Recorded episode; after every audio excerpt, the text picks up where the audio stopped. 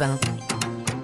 6h12 ce vendredi euh, sur Europe 1, un café, un croissant et les meilleurs articles des journaux sélectionnés pour vous ce matin. Oui, c'est votre pressing. On, on- on fait la moitié du travail. Voilà, on vous présente quelques articles, ceux qui nous ont plu en tout cas, et nous sommes pour cela avec Dimitri Vernet. Qu'est-ce que vous avez lu, Dimitri, ce matin? Eh bien, moi, ce matin, je vous parle de fiction culte comme euh, Harry Potter.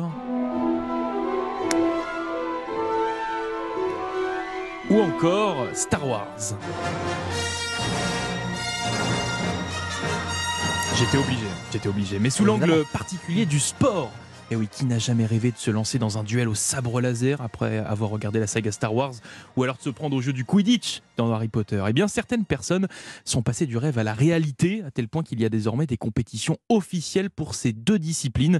C'est ce que j'ai pu lire dans le journal Ouest France ce matin. Alors, je pense que je ne vous apprends rien concernant le Quidditch d'Harry Potter. C'est sans doute l'un des sports issus d'une œuvre de fiction les plus répandues dans le monde, où deux équipes de sept joueurs volant sur des balais s'affrontent. Bon, sauf que dans la réalité, Ils ils courent, ne hein, volent pas, ça, hein. ils courent. C'est plus difficile dans la réalité, oui. Et on nomme ça le quadball, et cela ressemble en fait plutôt à un mix entre le handball, le rugby et la, la balle aux prisonniers.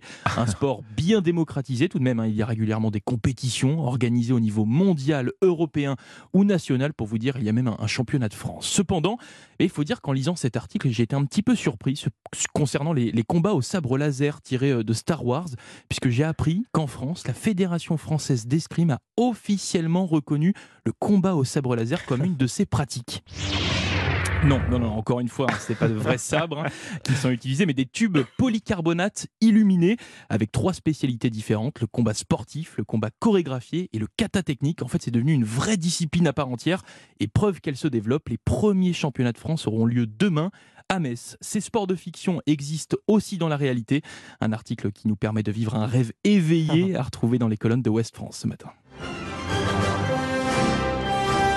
Bon alors, euh, Le combat rouge au sable laser, au le sabre rouge ou le laser, vert c'est quoi Oui, on- les, les coups sont portés, c'est on, on se bat à coups de, de, Bah, il y a trois de- de disciplines. néon fluo en fait. C'est ça, euh, exactement. Il y a trois disciplines. Il y a la chorégraphie, mais il y a aussi le vrai combat. Donc euh, Le vrai c'est en combat. fonction On de tape. coups à porter. Exactement. Je, je resterai en spectateur. hein, Oui, si on va. Lumière rouge pour moi, pour le savoir. Votre sélection vous. ce matin, Oubline. C'est un article du New York Times relayé par euh, le site slate.fr. Alors je vous lis le titre en version originale, s'il vous plaît. I love you, but I don't want to sleep with you. Ok, de l'accent. Je t'aime, mais je ne veux pas dormir avec toi. Doit-on obligatoirement partager le même lit lorsqu'on vit sous le même toit? Le New York Times s'est intéressé donc à un sondage mené auprès de 2200 Américains, un échantillon certes non significatif, mais qui nous apprend quand même que parmi eux, un couple sur cinq fait chambre à part. Le quotidien s'est donc rendu dans la chambre à coucher de plusieurs d'entre eux, et s'ils ne dorment pas ensemble, ce n'est pas pour sauver leur amour, mais par souci de liberté et pour une meilleure qualité de sommeil.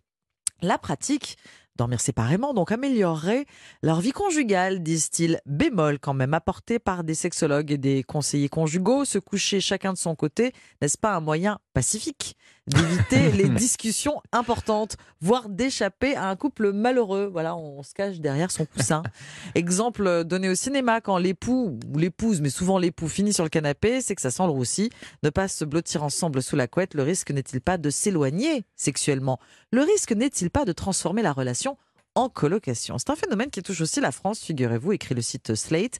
Mieux dormir sans être constamment réveillé par l'autre, quand il bouge, quand il ronfle, avoir un espace vraiment à soi, sa chambre, son traversin, s'il vous plaît, à condition d'en avoir les moyens. Ça plaît pas beaucoup non plus aux sexologues français. I love you, but I don't want to sleep with you. C'est un reportage du New York Times relayé par Slate.fr.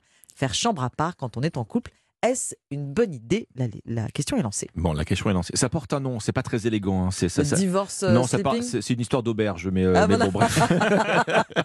Je crois que vous avez compris. À vous, Alexandre. Le week-end arrive, vous l'aurez remarqué, et avec lui, beaucoup de temps libre en perspective. Eh bien, le Parisien, ce matin, a le regard braqué sur nos écrans. Tous nos écrans, le smartphone, la console, la télé, le PC, qui tous ensemble aspirent une bonne partie, justement, de Mhm. notre temps Oui, libre. Les écrans, gros sujet de dispute, titre euh, le Parisien, sujet de discorde entre les parents. Ah. Peut-on regarder son téléphone devant ses enfants? Combien d'heures de jeux vidéo autorisées? La matière est explosive, vous le savez. C'est Attention, clairement- chambre à part Vous vous sentez hein. concerné, exactement. Chambre à part à la clé. C'est clairement un sujet de tension, c'est vrai, dans, le couple, à tel point que la ville de Paris propose maintenant des ateliers gratuits d'accompagnement à l'éducation numérique. Mais derrière l'éducation des enfants, en réalité, c'est bien la gestion des, désaccords dans le couple qui est visée. Une accompagnante de ce service témoigne, elle le dit, hein, certains parents sont très anxieux, ils ont l'impression que leurs enfants, surtout les plus petits, se grillent le cerveau dès qu'ils passent devant un écran et il ressort de son expérience que la politique zéro écran à la maison, bah, c'est rarement un succès. Hein. Témoignage dans cet article de Marline, une jeune mère de famille à Nantes. Son fils ado, elle le dit, il casse tout à la maison quand on lui dit d'éteindre ses jeux vidéo. La, oui, la bagarre avec ses enfants sur le bon usage des écrans, elle est un petit peu partout dans les foyers et elle se transforme souvent en dispute entre les parents. C'est d'autant plus problématique, souligne le Parisien, dans le cas de parents séparés. Là encore, ce n'est pas des situations mmh. marginales. Voici l'exemple de cette petite fille de 12 ans. Elle est accro à TikTok. Elle vit en garde alternée chez un père euh, très informé et vigilant sur le sujet. À l'inverse, quand elle est chez sa mère, eh bien c'est open bar, elle ne lui pose aucune limite. Mmh. Les professionnels le disent d'ailleurs, ça c'est un schéma très fréquent où d'un côté vous avez le parent permissif ou dans le déni hein, du danger que représentent euh, les écrans à l'excès, et puis de l'autre, euh, celui qui tente d'imposer des règles. Quelles règles, justement? Une pédopsychiatre en propose quelques-unes. Pas d'écran à table, des moments en famille sans écran à se ménager dans la semaine, pas de smartphone en même temps si on regarde un film en famille, hein, on ne fait pas deux écrans à la fois, et puis surtout, surtout, ne pas se contredire entre parents devant les enfants, parce que sinon, ils vont s'engouffrer dans la brèche à la première occasion, mais ça, évidemment, ça vaut tout le temps, pas que pour les écrans. C'est vrai. Alors je note, on se dispute pas devant les enfants, on ne pas de double écran. En tout cas, c'est à retrouver dans le Parisien ce matin. Merci beaucoup Alexandre, merci Dimitri, c'était le pressing. Europe Matin. 6h19, le journal